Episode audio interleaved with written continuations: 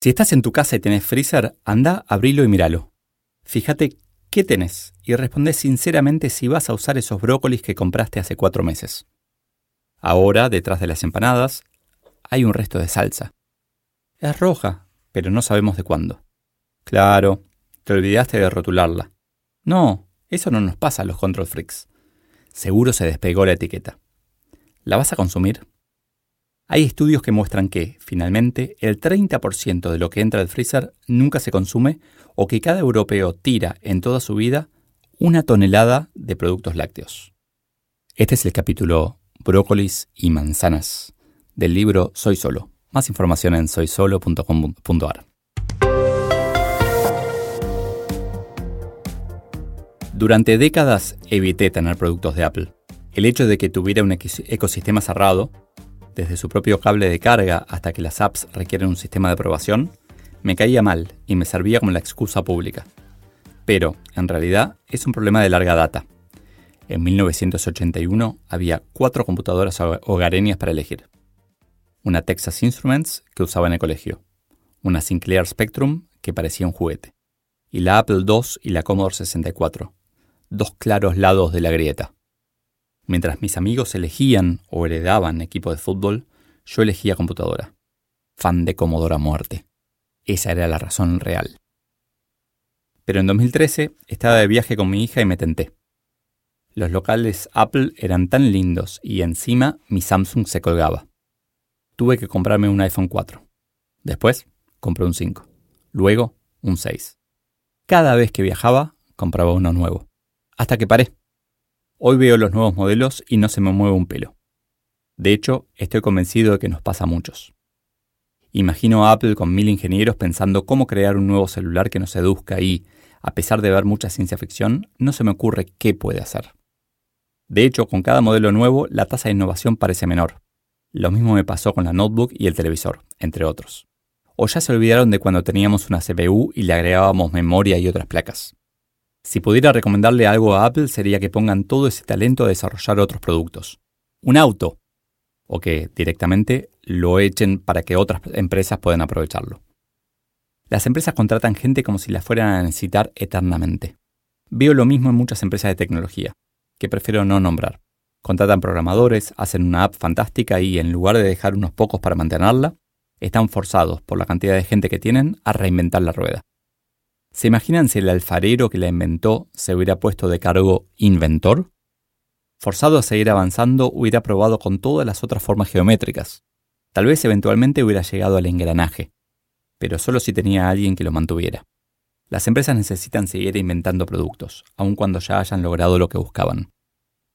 Algo parecido a lo que pensé cuando evalué si me compraba un Audi o mi amado Peugeot, me pasó con ese dron que quise. Apenas los profesionales, los que pueden seguir automáticamente a alguien o volver si se alejan demasiado, bajaron de mil dólares, empecé a evaluarlo. Casi lo compro. Pero me di cuenta de que un dron era un capricho que usaría unas dos horas por semana. Enseguida se me ocurrió, qué buena idea sería un sistema de tiempo compartido de este tipo de aparatos. Tengo también mi taladro eléctrico inalámbrico muerto de risa porque lo compré hace tres años y no lo usé. Como seguramente les pasa a todos, se me ocurren ideas brillantes pero que solo valen si alguien las implementa. Drones, taladros, autos estacionados todo el día. Cada minuto de no uso de un bien es desperdicio. Exceso de consumo es otra forma de verlo. Utopía o distopía.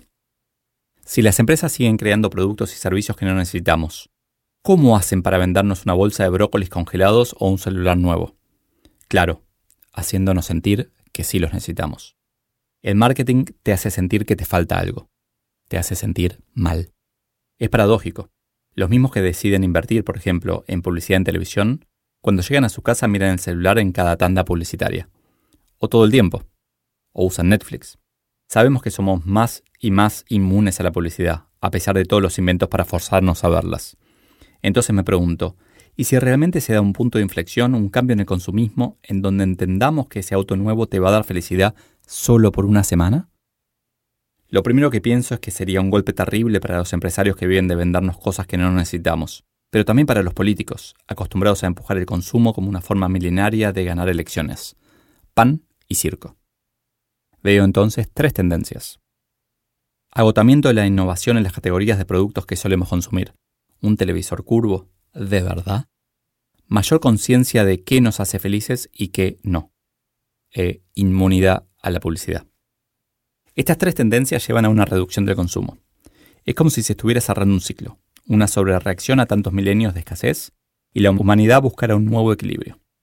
Consumiremos entonces mucho menos y en consecuencia compraremos mucho menos.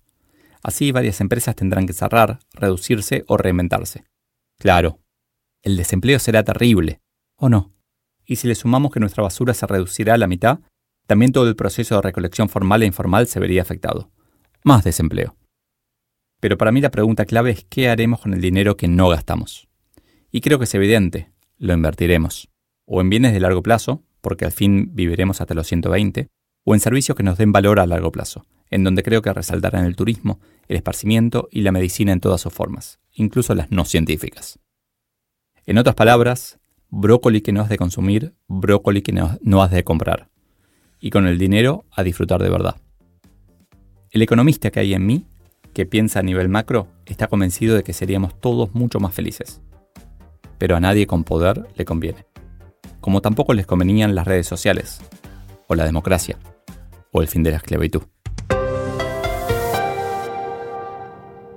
Este capítulo para mí es, muy importante y releyéndolo siento que tiene mucho que ver con, mi experiencia de vida, de, tener como la, la, adicción al salario durante tantos años y poder hacer un montón de cosas casi en piloto automático simplemente porque se me presentaban delante y tenía el dinero, el ingreso mensual para consumirlas a pasar a no tener un ingreso, entre comillas, garantizado mensual y,